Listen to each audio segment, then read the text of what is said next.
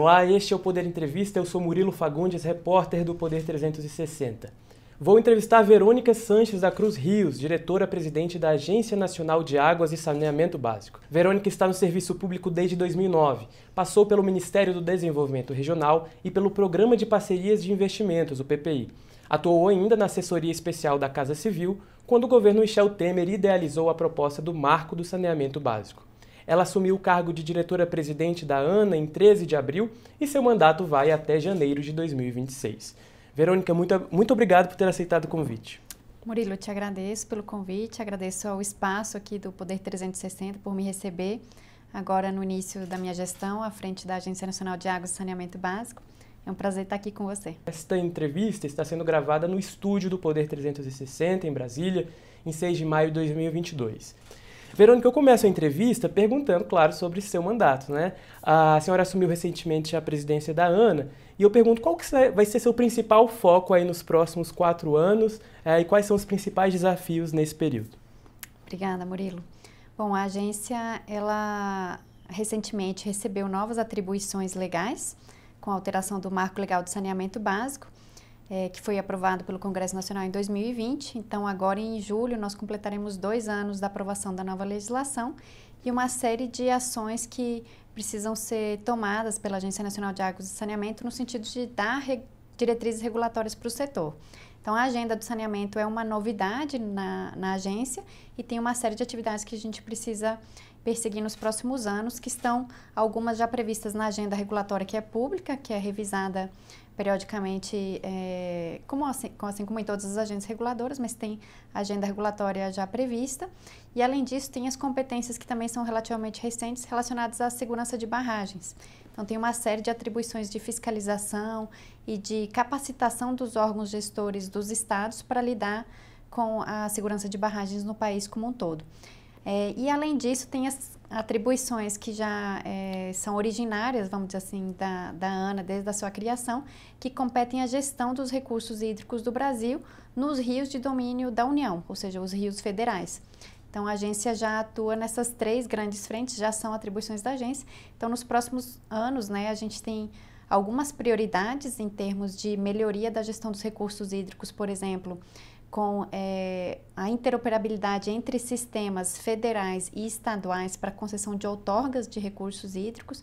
Isso é muito importante para que a gente tenha uma real dimensão da disponibilidade de água para os múltiplos usos, ou seja, para geração de energia, para irrigação, para abastecimento humano, né, para todos os usos, a gente tem que garantir que é possível e é sustentável garantir o acesso à água e o uso desses recursos por todos esses setores econômicos em parceria com os estados.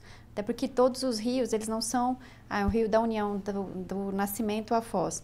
Ele sofre uma série de interferências tanto em rios que são afluentes, como é, rios que são abastecidos também por rios de domínio da União. Então, quanto mais é, casados estiverem as gestões da União com os estados, a gente com certeza terá uma melhor gestão dos recursos hídricos do país. Então, tem todas as atribuições precípuas da ANA que a gente pretende reforçar e destacar e sempre fazer uma gestão melhor.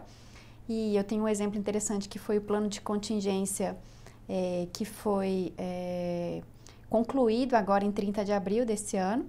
Então, o que, que aconteceu? É, no final do ano passado, segundo semestre, nós tivemos um período de crise hidroenergética, ou seja, houve uma necessidade de estabelecer regras excepcionais por meio da Câmara é, que, é, que dispôs dessas regras, que foi liderada pelo Ministério de Minas e Energia, a CREG, e essa comissão teve como papel estabelecer um período de exceção, ou seja, um período de excepcionalidade em que a gente teve que tomar uma série de decisões no sentido de garantir o suprimento energético nacional. Finalizado esse período, né, concluímos esse período seco é, sem uma necessidade de restrição para os usos da energia, no sentido mais de, de garantir que não tivéssemos uma crise de desabastecimento, concluiu o período.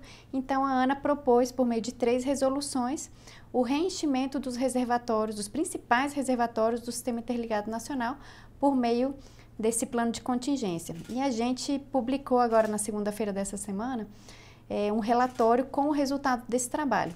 E o relatório mostra um resultado assim excepcional incrível em que em apenas quatro meses de regras operativas é, alinhadas com o ONS, que é o Operador Nacional do Sistema, nós conseguimos que todos os reservatórios principais do país estejam com mais de 70% do seu nível. Então, alguns reservatórios, como é o caso de Sobradinho, está com quase 100%. Furnas está com 85%. Se a gente conseguiu, num relativamente, num período curto de tempo, uhum. conseguir essas taxas de reservatórios praticamente cheios, com níveis é, acima do que eles estavam é, nos últimos 10 anos. Então, é a primeira vez que em 10 anos a gente tem os reservatórios quase cheios. Isso garante o quê? Segurança para que o sistema elétrico possa operar com tranquilidade em 2022 e nos próximos anos, se for usado com parcimônia, e também os outros usos. Então, irrigação, navegação, é, abastecimento humano. Então, isso, isso é um resultado assim, que a gente está divulgando e com muita alegria, porque é um resultado muito importante para o país como um todo. Uhum. É, aproveitando esse gancho, desculpa, Verônica, claro, é, quando se fala em ano, uma das maiores preocupações é a seca, né, como você disse. É, em 2021, o Brasil passou por uma seca histórica nas bacias do Sul e do Sudeste. A Ana precisou remanejar também, como você disse, precisou dessa, desse comitê né, diferente. É, eu, eu, eu, pergunto assim, então, nesse ano, pelo que, entendo, pelo que eu entendo, o cenário é otimista. Né? Ah, mas como a ideia é, é seguir nesse plano de contingenciamento ou você acha que vai precisar de novas formas, novos meios, novas criações aí em, em, em conjunto com o Ministério, por exemplo, para ver o que vem pela frente, né? Porque esse otimismo, eu acredito, pode ser tomado por surpresas, né, durante o ano. É, então acho que a tua pergunta é excelente exatamente porque o que a gente quer é evitar essas surpresas, uhum. ou seja, que a gente possa atuar com uma programação de longo prazo, ou seja, com regras operativas de longo prazo que são estabelecidas em conjunto pela Agência Nacional de Águas e Saneamento, com o operador nacional do sistema e com os demais agentes do setor elétrico, para que a gente possa ter maior previsibilidade e não ter sobressaltos. Uhum. Ou seja, o que, que, a gente fez com o plano de contingência? Ele teve início e fim. Ele começou 1 de dezembro e terminou no dia 30 de abril. Uhum. E o resultado é esse que eu mencionei de todos os reservatórios acima de 70%. Isso é muito bom porque nos dá conforto para negociar essas regras operativas de longo prazo para os próximos anos. Então, o que a gente quer é dar previsibilidade para todos os agentes, ter essa segurança para que o sistema possa operar com tranquilidade e sem ter que ter regras excepcionais, como aconteceu no segundo semestre do ano passado. Os reservatórios, neste período do ano passado, estavam em níveis menores, no caso, bem Muito menores. menores. E então agora, a, a, enfim, é, a, o cenário é mais é, Para você ter uma ideia, é, a média dos reservatórios no início do período seco do ano passado, que foi abril, estavam na média de 20, 22, 25%. Então, esse ano a gente está começando com todos acima de 70%. Então, é uma situação ímpar que não acontecia há mais de 10 anos e a gente está entregando, vamos dizer assim, para a sociedade no início do período seco, os reservatórios todos acima de 70%. Isso é uma, é uma mudança significativa. E dos reservatórios, quais que não encheram completamente ou ainda estão com nível de, né, de acompanhamento mais minucioso? E como manter esses volumes altos né, durante o ano? Então, o único que a gente não chegou ainda a 70%, mas está próximo, está com 68%, é o reservatório de Serra da Mesa, porque ele é muito grande, ele é uhum. muito espalhado, não é uma usina que está encaixada, vamos dizer assim, como se chama no setor. Ela é espalhada, mas está com 68%, ou seja, eu, eu, falei próximo de 70% exatamente porque esse é o único que a gente não chegou ao nível de 70% é, com o plano de contingência. E, e para responder a tua pergunta em relação a como manter, a ideia é exatamente que a gente pactue com o setor elétrico por meio do operador nacional do sistema regras de longo prazo. Para que o que, que isso significa? Quando tiver abundância de água, ou seja, o reservatório tiver com nível lá em cima, que use a água para geração de energia. Quando ele estiver abaixo, que avalie se há possibilidade de usar outra fonte de energia que não a hidrelétrica. E com isso que a gente consiga manter os reservatórios num nível bom para evitar que no momento em que precisa, que se use a bateria do setor elétrico, que são as hidrelétricas. Perfeito. Agora eu queria mudar um pouquinho de assunto, falar sobre saneamento, né, que também é um assunto muito uh, ligado à ANA. Algumas companhias estaduais não conseguiram comprovar sua capacidade financeira para a universalização do saneamento até 2033. Pela lei, elas teriam que entrar em um processo de caducidade e quem deve tocar isso são as agências municipais e estaduais. A ANA apenas edita né, as normas de, de referência para essas agências. É, eu gostaria de saber é, da senhora, Verônica, se há um risco de uma insegurança jurídica nos locais onde, teoricamente, ali as empresas teriam que sofrer né, a, a esse, esse, processo de, de, caducidade E como que estão esses processos? Queria que você nos dissesse, nos atualizasse de como está isso, já que é tão novo, enfim, um assunto delicado né, para o país. Não, perfeito. O saneamento, como eu estava te dizendo, está é a prioridade da Agência Nacional de Águas, não só por ser uma competência nova, mas porque tá, há todo um movimento do mercado, dos agentes do setor e do país em prol do saneamento. E isso a gente, é, eu pelo menos particularmente entendo que é um movimento muito positivo, porque a agenda do saneamento entrou na pauta pública, seja do Executivo Federal, seja do Congresso Nacional, do próprio Supremo Tribunal Federal, que recentemente analisou quatro ADIs, mas também dos governadores e dos prefeitos. Então, todos os agentes públicos hoje têm no saneamento uma agenda relevante, que há poucos anos você não via se falar em saneamento.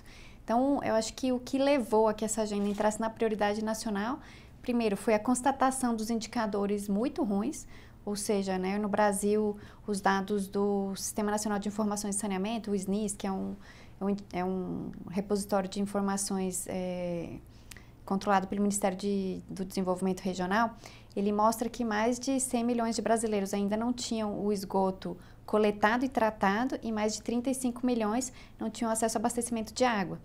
E aí, quando a gente fala só os números, parece algo meio etéreo, mas 35 milhões é a população do Canadá. Uhum. Então, imagina a população do Canadá sem acesso à água tratada nas torneiras, num país como o Brasil, que tem 12% da água doce do mundo. Então, são indicadores que assustam. Eu acho que esse, esses dados tão é, tristes, vamos dizer assim, tão defasados em termos de, de investimento, de acesso a serviço essencial, foi o que levou a agenda é, a se tornar prioritária. E aí, o que, que aconteceu desde a aprovação da lei? A lei previu uma série de etapas e de obrigações a serem vencidas tanto pelos titulares, que são os municípios, como por aqueles que têm a delegação para a prestação de serviço, que em muitos casos, muitos casos são os, os estados, por meio de contratos de programa já assinados, ou a União em alguns casos, como no caso de fazer blocos de referência para a regionalização dos serviços. Então, assim, a lei prevê uma série de obrigações, de prazo para cada um cumprir.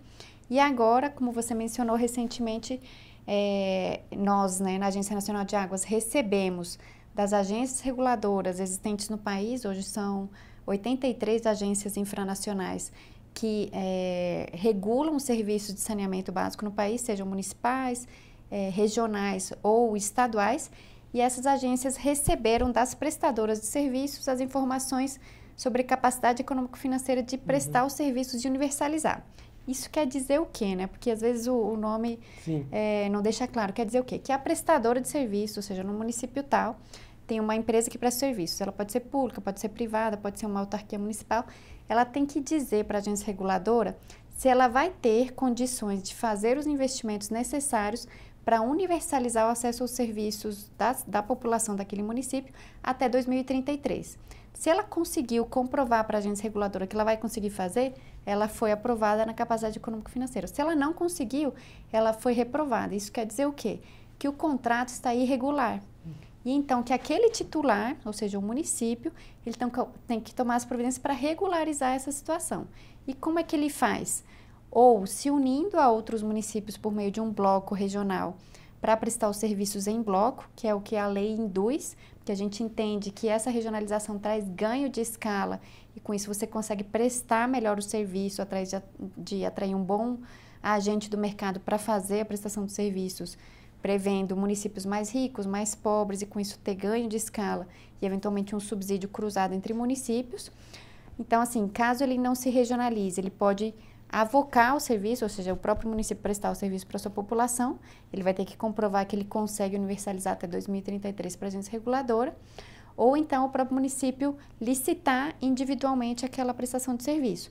A única ressalva é que caso ele opte por prestar diretamente o serviço por meio de uma licitação, ele fica é, proibido de tomar recursos federais. Uhum. Por quê? Porque a gente pretende que a regionalização seja uma regra nacional e com isso que a gente co consiga mais rapidamente universalizar o serviço. Mas isso tem acontecido muito, essa, essa demonstração de, quer dizer, a ausência né, de capacidade econômico-financeira tem acontecido muito nos municípios e você acredita que isso é um óbice, um, um dificultador para a universalização do, do saneamento ou não? É, o que a gente viu foi a, a divulgação desses dados pela agência na semana passada e daquelas empresas né, que apresentaram capacidade econômico-financeira para as agências e o resultado que a gente recebeu das agências, um grande número conseguiu é, comprovar a capacidade econômico-financeira, ou seja, esses contratos seguem, estão regulares e eles vão conseguir universalizar os serviços, e outros ainda estão nessa pendência. E aí eles vão ter que buscar uma dessas alternativas que eu mencionei. Mas a gente tem visto um movimento muito positivo de regionalização, tanto a partir das concessões que vocês, né, que a sociedade toda tem acompanhado, então é, muito com apoio dos bancos federais, então o BNDES tem liderado essa agenda de modelagem para concessão da prestação de serviço em vários estados. Então, o primeiro caso foi Alagoas, depois Rio de Janeiro por meio da SEDAI, depois o estado do Amapá, tivemos o caso do Mato Grosso do Sul, tivemos é, dois casos no Espírito Santo também. Então, assim, tem esse movimento é, que já foi iniciado pelo BNDES, tem vários outros projetos para este ano, de 2002, de 2022 que estão no, no pipeline do banco, que já induzem a regionalização.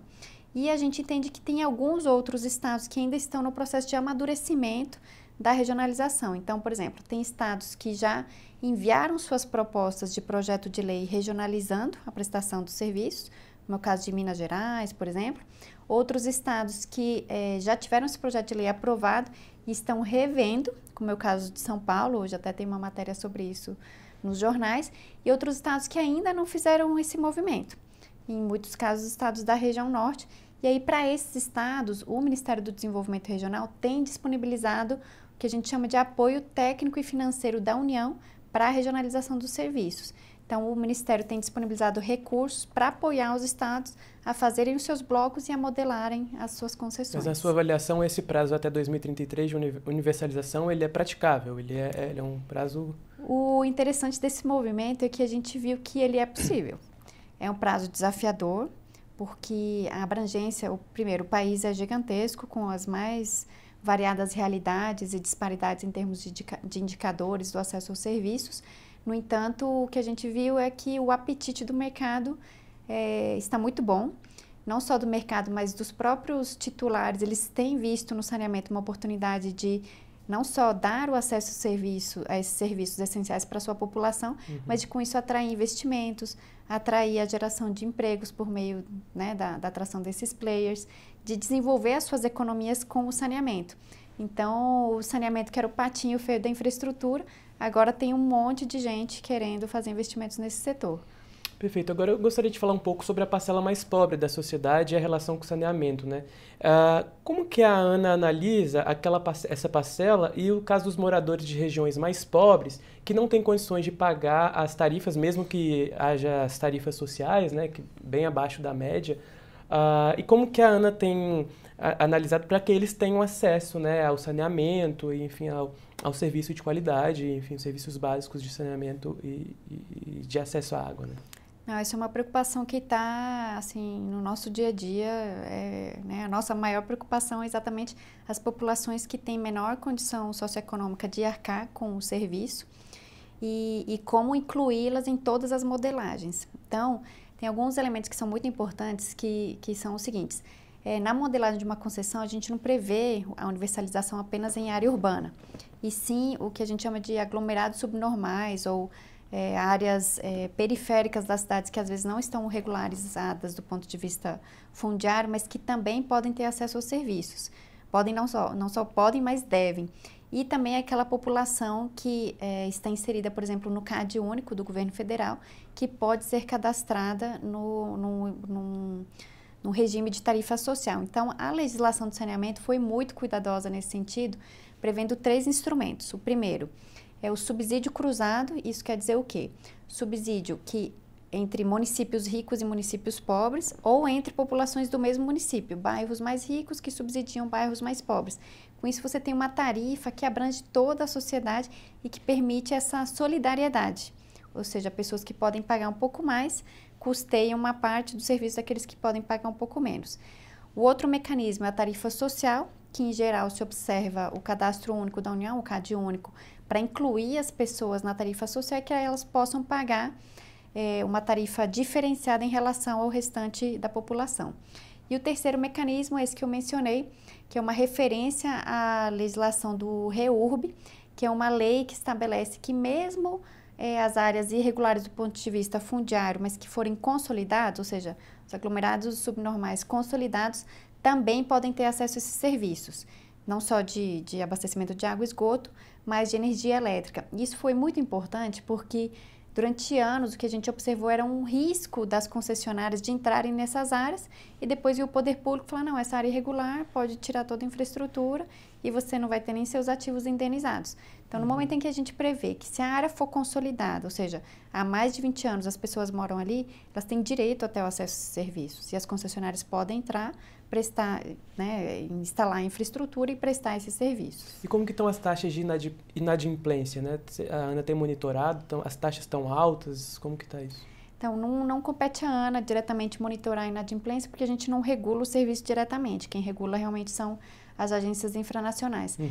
Mas o que a gente sabe é que, por exemplo, no ano da pandemia, principalmente 2020, comecinho, primeiro semestre de 2021, é, por se tratar de um serviço essencial, ou seja, ninguém fica sem água na torneira em casa, não houve uma, uma inadimplência significativa no setor no ano em que houve inadimplência em outros setores, né, como o caso de distribuição de energia e uhum. outros setores. Então, o que se demonstra é que é um serviço essencial e que há uma inadimplência muito baixa. Uhum. É, você falou há pouco tempo sobre né, o, o saneamento era o patinho feio, agora está ali no foco. Uh, qual que é a sua expectativa para os novos investimentos, né, avaliação da ANA uh, para os próximos anos aí sobre investimentos de, do saneamento? Há números, há expectativas? O que você pode nos, nos dizer? É, eu acho que o, as expectativas são as melhores, porque a gente vê que o marco legal do saneamento ele veio para ficar e ele trouxe o que a gente mais queria, que era a segurança jurídica para os investidores é, entrarem no Brasil e expandirem seus investimentos. Então, dois movimentos interessantes. Um foi aquele que eu mencionei de que os próprios é, gestores públicos, né, sejam os governadores, sejam os prefeitos e a própria União, é, entenderam que isso é uma prioridade e é, estão focando seus esforços para atrair os investimentos nesse setor por meio da, do estabelecimento dos blocos, da elaboração das concessões, da prestação de serviços nos seus estados ou nos seus municípios. E o segundo movimento é o apetite do setor privado. Então, desde a aprovação da lei em julho de 2020, nós fizemos nove leilões de saneamento, é, arrecadando 47 bilhões de investimentos que estão comprometidos em contrato durante o, os próximos 30 anos, que são os prazos dos contratos de concessão. Ou seja, um investimento muito grande. Além dos investimentos em termos de contratos que são previstos, tivemos mais de 30 bilhões de outorgas que foram dadas aos titulares, né? sejam estados, sejam municípios, a depender do que está previsto em cada um dos contratos, o que soma mais ou menos 70 bilhões de investimentos no setor. 50 em aportes e os 30 em, outorgas. contratos e uhum. 30 em outorgas. É mais ou menos né, 47 e 30 em outorgas. E grande parte das outorgas estão sendo utilizadas no próprio setor de saneamento, seja para atender áreas rurais, seja para fazer indenização de ativos dos municípios que tinham alguma das infraestruturas das companhias estaduais. E um outro movimento interessante é que vários, além das empresas que já atuavam no setor de saneamento no Brasil, é, estarem ampliando seus investimentos, recebendo aporte de capital de fundos internacionais, ampliando o acesso a crédito é, por bancos, não só bancos de fomento, mas também pelo mercado, alguns agentes que têm entrado recentemente no leilão são agentes de outros setores da infraestrutura. Uhum. Ou seja, o saneamento passou a ser atrativo do ponto de vista do mercado de infraestrutura. E a, Quais e, outros setores? Por exemplo, o setor elétrico. Uhum. O, uma das empresas do setor elétrico entrou é, no contrato de concessão do estado do Amapá por entender que haveria sinergia entre a prestação de serviço de saneamento com o serviço de, de distribuição uhum. de energia. E outros agentes já haviam entrado participando nos leilões, não venceram né, alguns dos blocos, mas já haviam participado. Então, esse interesse, esse apetite do mercado pelo setor de saneamento está sendo muito interessante. Alguma expectativa de número? confirmar. Então, a gente tem o pipeline de projetos do BNDES e do FEP, que é o Fundo de Estruturação de Projetos do Governo Federal, que eu acho que vai se manter na ordem dos 20 bilhões dos projetos que estão previstos para o ano de 2022. A mais. A além mais, dos que... além dos já, já compromissados nos contratos assinados. E tem uma carteira de outros projetos que estão na fase agora de modelagem, né? de início das tratativas é, para modelar os serviços. Uhum. Agora, Verônica, eu queria tratar um pouco sobre a versatilidade das fontes de energia, né, que é um assunto muito importante assim, para o Brasil, já que a dependência da, a, da, das hidrelétricas a, é muito grande. Uh, como se sabe, essa, a energia hidroelétrica é a principal fonte de energia utilizada né, para produzir eletricidade aqui no país, e os reservatórios também são utilizados pela agricultura, como irrigação uh, e outras áreas. Como que a senhora pretende atuar na, na ANA nesses próximos quatro anos uh, para que as usinas preservem mais águas nos reservatórios e para que o Brasil seja mais versátil né, na utilização de fontes de energia. Há um plano para isso? Qual é o nível de interesse né, em, em praticar essa versatilidade nas fontes de energia? Acho que o Brasil tem uma condição ímpar quando você olha qualquer outro país do mundo. Além do Brasil ter a, a, a matriz energética mais limpa do mundo, mais limpa do ponto de vista da, de ser renovável, é, o Brasil dispõe de todas as fontes para geração de energia. Então, tanto hídrica, como solar, como eólica, como as próprias térmicas, nuclear. Então, assim, o Brasil dispõe de todas as fontes de energia e é uma riqueza é, com uma abundância que nem todo país tem. E o grande ponto é a atuação da ANA na garantia dos usos múltiplos da água, inclusive para geração de energia. Então, como eu mencionei no início, o nosso trabalho é garantir que os reservatórios das hidrelétricas cumpram não só a sua finalidade de dispor de água para geração de energia, mas para os outros usos. E para isso a gente trabalha sempre em articulação com o setor energético, né, com o setor elétrico em específico, para que a gente possa garantir esse equilíbrio, disponibilizando os reservatórios de água como as grandes baterias do setor de energia, mas que para isso outras fontes possam entrar, como tem sido o caso da fonte eólica, da fonte solar, que nos últimos anos tem crescido muito, mas é intermitente. Então, os reservatórios de água das hidrelétricas servem também para trazer essa estabilidade para o setor. Uhum. Então, o nosso papel é realmente trabalhar para garantir níveis bons nos reservatórios e que com isso a gente possa ter o uso da fonte hidrelétrica é, de forma é, assegurada e de forma equilibrada para garantir os outros usos também. Uhum. É, falando um pouquinho agora sobre barragens, né, que, tá, que a ANA faz esse monitoramento, essa fiscalização da segurança. Ah, alguma barragem hoje representa, tem algum risco detectado ah, pela agência? Como que está esse monitoramento da segurança das barragens? Como que você faria um panorama geral para quem nos assiste sobre ah, as barragens no país? Então, a ANA é, trabalha basicamente com as barragens que estão em rios de domínio da União ou com infraestruturas públicas é, por titulares da União, ou seja, órgãos da União que, que detêm a infraestrutura daquelas barragens, no sentido de fazer os planos de contingência da barragem, ou seja, é, primeiro, monitorar, cadastrar todas as barragens no sistema que cadastra todas as barragens da União é, é, verificar se todas essas barragens estão, é, vamos dizer assim, em dia com as suas obrigações de cumprimento da lei. Então, por exemplo, recentemente foi alterada agora em 2021 a legislação sobre segurança de barragens. Então, agora nesse momento estamos fazendo uma adaptação das normas internas, ou seja, das resoluções da agência, que dispõe sobre quais os requisitos e o que, que cada barragem deve ter em termos de plano de contingência. É, isso em articulação com as defesas civis, seja a Defesa Civil Nacional, a Secretaria de Defesa Civil, como com as defesas civis estaduais. E a ANA também atua no papel que é muito importante, que é de capacitação e de troca de experiências e de informações com os órgãos de defesa civil e de segurança de barragens dos estados, que é um grande sistema que a gente precisa se reforçar, né? Não, uhum. não basta apenas a gente cuidar das barragens da União, se a gente não tiver condições também de apoiar com informações, com conhecimento, com capacitação, os órgãos gestores estaduais. Então, a gente atua nesses dois níveis, com o nosso papel, princípio, que é é, garantir a segurança de barragens é, nas áreas de domínio da União, mas também apoiando estados e municípios naquilo que é das suas competências. Mas tem alguma área que a Ana olha com mais atenção, alguma área com potencial risco? Ah, como que esse monitoramento mais direto existe? Alguma existe, que você poderia pontuar? Esse, esse monitoramento ele é feito por sistemas de alerta. Então, se verificam, né? Um conjunto tem uma escala, né, de níveis de alerta, que inclusive está previsto na legislação. Então, cada barragem é cadastrada pelo seu nível de alerta. Então, obviamente que se em algum momento ocorre, por exemplo, uma, é, uma cheia que pode implicar em comprometimento daquela infraestrutura, né, daquela barragem, se emite um sistema de alerta, vai ser feita uma fiscalização para ver se eventualmente aquela infraestrutura ficou comprometida ou tem risco de ficar comprometida ou não.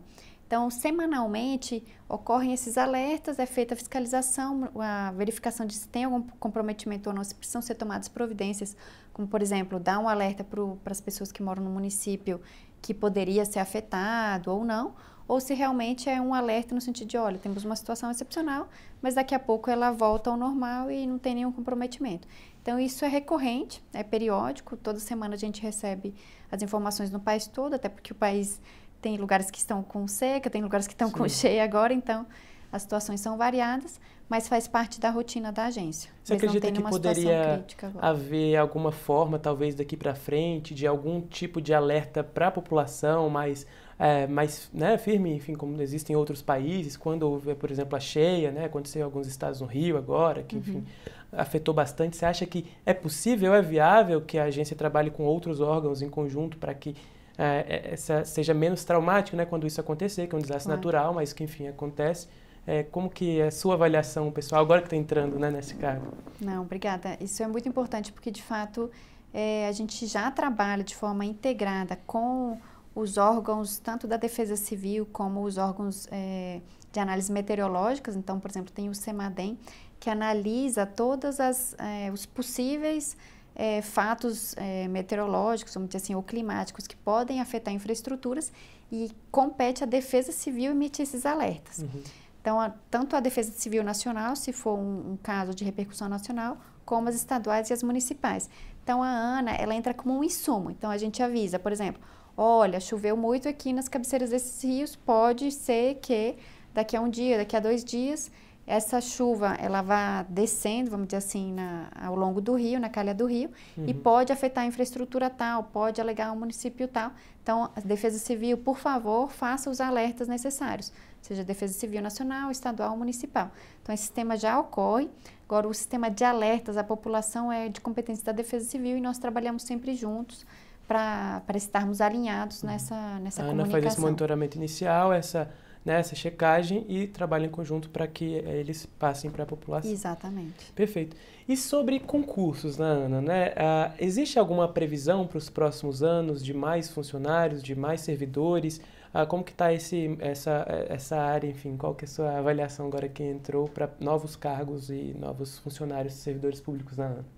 Não, perfeito. Isso é bem importante porque nós estamos agora, como eu mencionei no início, com uma agência que tem competências que são originárias e o corpo técnico da agência ele é, está desde, ori desde a origem da agência e com as novas competências que foram colocadas na ANA recentemente, nos últimos três anos, é, a gente precisa de ter gente capacitada nessas novas competências, tanto na segurança de barragens como no saneamento, bem como recompor força de trabalho de pessoas que já se aposentaram enfim, já saíram da agência por algum motivo. Então, temos sim um, um acordo com o Ministério da Economia para fazer um concurso para 101 pessoas para a Agência Nacional de Águas, em função, primeiro, né, da necessidade de recompor algumas vagas que foram abertas em função da saída de funcionários e de um acordo para receber gente para cumprir com as novas atribuições legais. Então, nós estamos na expectativa de ter autorização do concurso pelo Ministério da Economia neste ano poder fazer todo o certame para a seleção das pessoas e que no início do ano que vem a gente possa estar tá chamando as pessoas para suprir a agência com esse novo corpo técnico. Uhum. E a recepção do Ministério foi boa? Acredito que vai A gente está aqui na torcida todos os dias, ligando para o Ministério da Economia para ver se a gente tem essa autorização quanto é o que antes. todos querem, né? É. Exatamente. Verônica, foi isso. Então, é, agradeço. Chega ao final, então, esta edição do Poder Entrevista. Em nome do jornal digital Poder 360, eu agradeço a diretora-presidente da ANA, Verônica Sanches. Eu que te agradeço, Murilo. Muito obrigada a você e ao Poder 360 pelo convite. Esta entrevista foi gravada no estúdio do Poder 360 em Brasília, em 6 de maio de 2022. Muito obrigado e até a próxima.